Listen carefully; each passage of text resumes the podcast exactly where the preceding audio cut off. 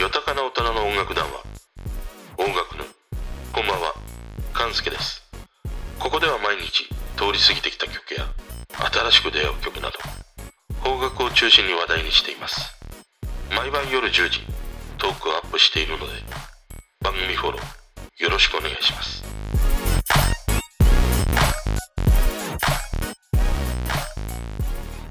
音楽のデータベースサイトの話をしたいなと思います。まあそれにしても今日のね、東京は暖かいというよりはもう暑いというね、日でした。あの T シャツなりポロシャツなり山下清のランニングのようなね、ものでもういいというね、そんな日でしたね。まあ今はもうあまりランニングって言わないですもんね。あのタンクトップだったり、女性だったりするとノースリーブみたいにね、言ったりはするんだけど、でもなんかあえてね、こういう時代だからこそみたいな。そんな時代だからこそみたいな。このコロナによってさ、もう何百回このね、ワードを耳にしたり目にしたかというね、もうこすりにこすられ切ったね、このこんな時代だからこそ、ランニングシャツ着て、その上にとっくり着て、ラッパズボンに運動靴というね、もうこれぐらいだったらむしろ潔いかなって思うんだけどね。ただね、この服の名称で俺一番驚いたのが、あのもうセーターと言わないんだよね。あのニットっていう風に言うようで、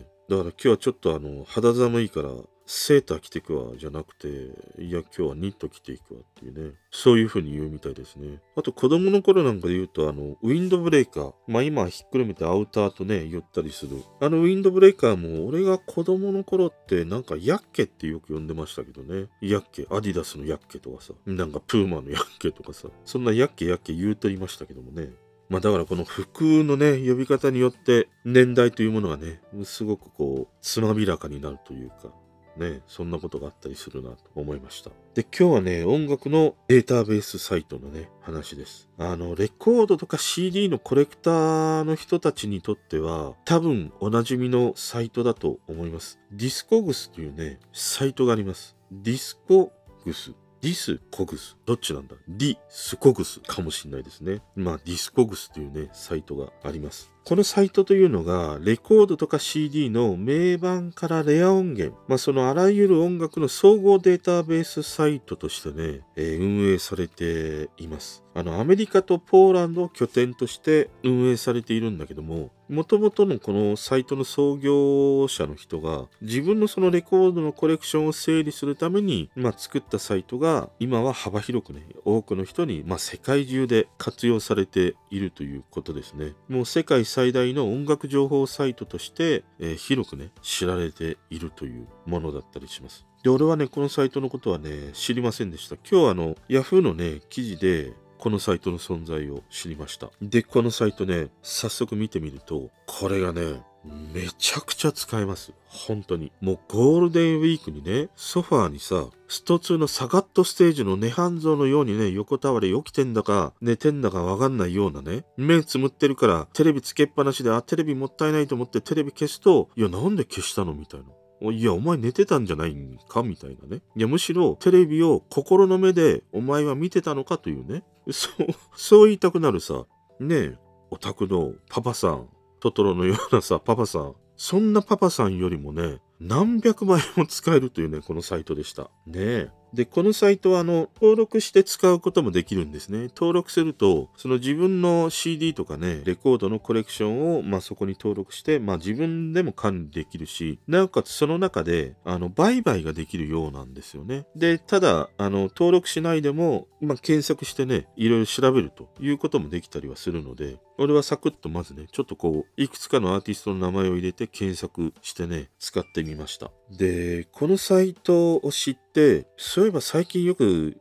まあ目にしたりね、耳にする言葉があるなと思って、フィジカル音源という言い方をするんですね。このフィジカル音源っていうのが、CD、カセット、レコードみたいな、要はその、実物があるというのかな。あの、物理的なメディアのことをフィジカル音源というふうにね、言ったりします。だからよくサッカーとかさ、まあバスケで、要はフィジカルが強いとか、ゲームの中でもフィジカルのステータスを、まあ上げた方がいいとかなんとかってよくフィジカルっていうワード出てくるんだけど、このフィジカルには身体的能力という意味と、その物理的だとかね、そういう意味、二つのね、意味があったりするんだけど、音楽に関してはこのフィジカルというのは、そういった CD、カセット、レコードみたいな、いわゆるまあ昔で言うところのオールドメディアとね、言われるような、そのものをね、えー、示していたりします。で、このね、ディスコグスというサイトは、いわゆるそういうフィジカルなものをバッと検索できるというね、サイトです。で、これ今回なんか思ったのがね、音楽の聴き方が変わりつつあるんだけども、例えば俺の場合で言うと YouTube でまず見て聞いて、で、サブスクの方でその人の曲をもっと幅広くね、アルバムも含めて聴きたいなと思ってサブスクで聴くんだけど、でもサブスクにないっていう場合もまあまああったりするんだけど、じゃあそういう時どうするかっていうと、一つはその iTunes でデジタル音源をダウンロードして購入する。もう一つは CD を買うっていうことなんだけど、案外そのサブスクの登場によってサブスクにないものをやっぱりなんか手元に置いておきたいということで CD を買うっていうようなシーンが案外なんか増えてるんだよね。おまあ、これ俺に限ったことだけなのか、どうなのかあれなんだけど、だから最近で言うと、アン・ルイスのさ、ピンクキャットっていうね、アルバムが欲しくて、サブスクにはいっぱいアン・ルイスのね、アルバム上がってたりはするんだけど、このピンクキャットっていうアルバムがないんでね、これ山下達郎のプロデュースのアルバムだったりして、で、聴きたいなと思って。で、結局サブスクにないからもう CD で買う。まあ、その、あの、聞きたいね。もちろんアルバムだし、まあ、手元に置いておきたいっていう、それがものすごくあったりしてね。あと、ないなというのは、トリビュート系のアルバムというものもサブスクには上がってないことが多いですね。あの、例えば井上陽水の井上陽水トリビュートとか、アルバムの中の一部は上がってるんだけども、一部はやっぱりダウンロードで購入しなくちゃいけないとかね。まあ、そんな中途半端な感じにはなってたりするんだけど、結局、井上陽水のトリビュートも俺は CD、結局買って手元に置いておきたいいうふうに思ったりしたんだよ。だから案外そのサブスクの登場によってこういったそのフィジカルなものにこう流れていくっていう流れがなんか一つあるのかもしれないなっていうなんかそれをすごい感じたんだよね。で現にそのアメリカなんかで言うと去年はさ CD の売り上げをレコードが超えたんだよね。逆転したんだよね。で、その背景にはそのヒップホップで、まあサンプリングする人たちがね、そのレコードにまあ回帰していったとか、そのアーティストの人たちも、やっぱりそのアナログが持つ音の良さというのかな。ななんかその、やっぱり人間の、なんて耳に届く音の幅広さみたいなものがあって見直されてね、また CD とか、まあデジタルでね、配信する以外にも、レコード版でリリースするというね、ものが増えたと。いうこともあったりしてね。だから案外そのサブスクで聴ける、ストリーミングで聴けるというものがあったり、まあ YouTube でもね、無料で聴けるというものがあるんだけども、やっぱりなんかそこを起点として、よりいい音で聴きたい、そのコレクションとして手元に残しておきたいっていう層は、むしろなんか増えていくのかな緩やかに増えていくようにね、ちょっと感じてたりしましたね。だから俺の場合で言うと結局もう山下達郎なんかサブスクやってないから、まあ竹内まりやもまあ一部あるけれども、やっぱり聞きたいなと思うのがなかったりするから、やっぱりその CD でね、買い直してみるとかっていうことも出てきたりしてるからね。で、そんなそのいわゆるフィジカルと言われるレコードや CD、そういったもののね、データベースで、まあ膨大なデータータベースをね、もう縦横無尽に検索できるというのがこのね、ディスコグスというサイトです。で、俺もまだちょっとね、さらっとしか見てないんだけど、洋楽はまあもちろん、あの、邦楽もね、数多く登録されているようですね。まあ俺のもうベタなね、山下のたっつぁんとか、大竹栄一はまあもちろん、あと最近のアーティストも検索するとね、ヒットしたりしましたね。でね、このサイト何がすごいのかというと、例えばさ、もう活動の迷宮進出鬼没な大竹栄一だよ。大竹栄一掘ってくのってもう大変なんだ。もうあの人あっちゃこっちゃでさ、いろんなアルバムとかね、曲に楽曲提供していたり参加してたりするから、でもう多岐にわたりすぎて、掘るのが本当もう大変なんだよ。でもね、例えばこのサイトで、大竹栄一って検索すると、彼のまあアルバムとかシングル、ずらーっと出てくるんだよ。で、これがすごくて、例えばさ、大竹栄一のもう名盤、ロンバケ。これを検索すると、19バージョンって表示されるのね。で、それをクリックすると、今までリリースされたレコードと CD、まあ大体あらかた全部だと思うんだけど、このロンバケの全部の19バージョンがさ、ずらーっと表示されるの。で、それが各年代別に LP でリリースされたのか CD でリリースされたのか、そしてどこのレーベルからか、型番、国、発売年。これが一覧で表示されるの。でね、まあ、全てのアルバムがということではないんだけど、ロンバケのような名盤になるとさ、多分これを登録した人が、まあ、細かくその、あの、入力したんだと思うんだね、データベースをね。クレジットまでね、表示されるんだよ。だキーボードが誰で、ギターが誰で、みたいな。そこまでね、見れてしまうという。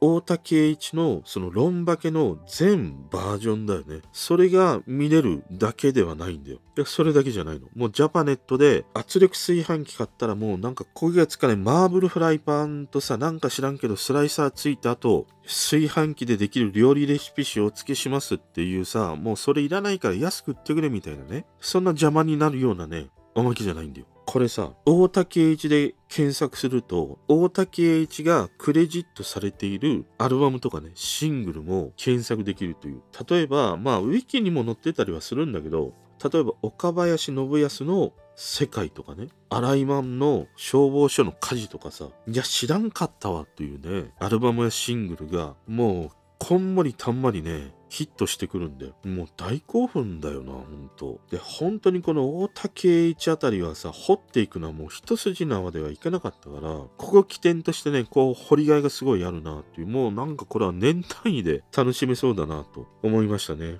そして同様にね、山下のたっつぁんも凄まじいほど、やっぱり掘りがいがあるな、という感じでしたね。あと、それ以外で言うと、あの、もう定番のね、ミスチル愛子、彼らや彼女とたちもね、ヒットしたりしましたね。だちょっとね、そのいろんなこう角度から、そのアーティスト、シンガーソングライターの人がどういう人にそのシングルやアルバムにね、関係していたか、クレジットされていたかというのがざっと調べられるっていうことはね、いやちょっともう大興奮だったりしましたね。だからこれはもう掘りがいがものすごくあるなという、そんなサイトだったりしましたね。まあただやっぱり思うのが、こういうそのデータベース的なサイトって、まあ、ウィキもそうだし、あの、このディスコグスのサイトもそうなんだけども、いわゆるその個人の人たちがそれぞれがまあみんなここ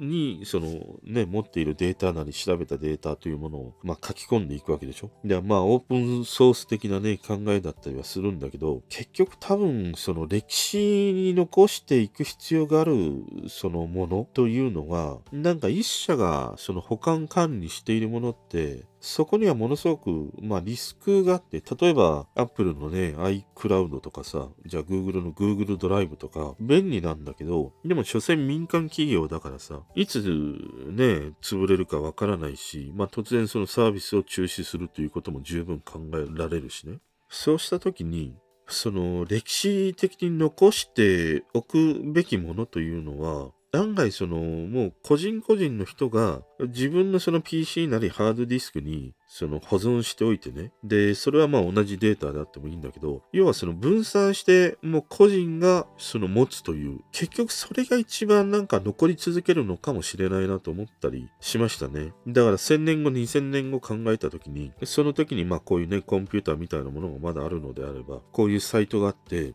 そこにその今までね、個人の人たちが、ま、持ってきたであろうデータというものをね、まあ、みんなそこにこう寄せ集めるような感じの方が、どこかが独占的にデータをなんか保管しっていうのは、案外それはデジタルで半永久といっても、やっぱりなんか案外残らないのかなと思ったりしましたね。だからこういうウィキとか、このディスコグスみたいなね、サイトの方法の方がきっと長くね、利用され残っていく、まあデータベースサイトなんじゃないかなと思ったりしましたね。まあ今日はね、この音楽のデータベースサイト、ディスコグスのね、話をしてみました。それでは。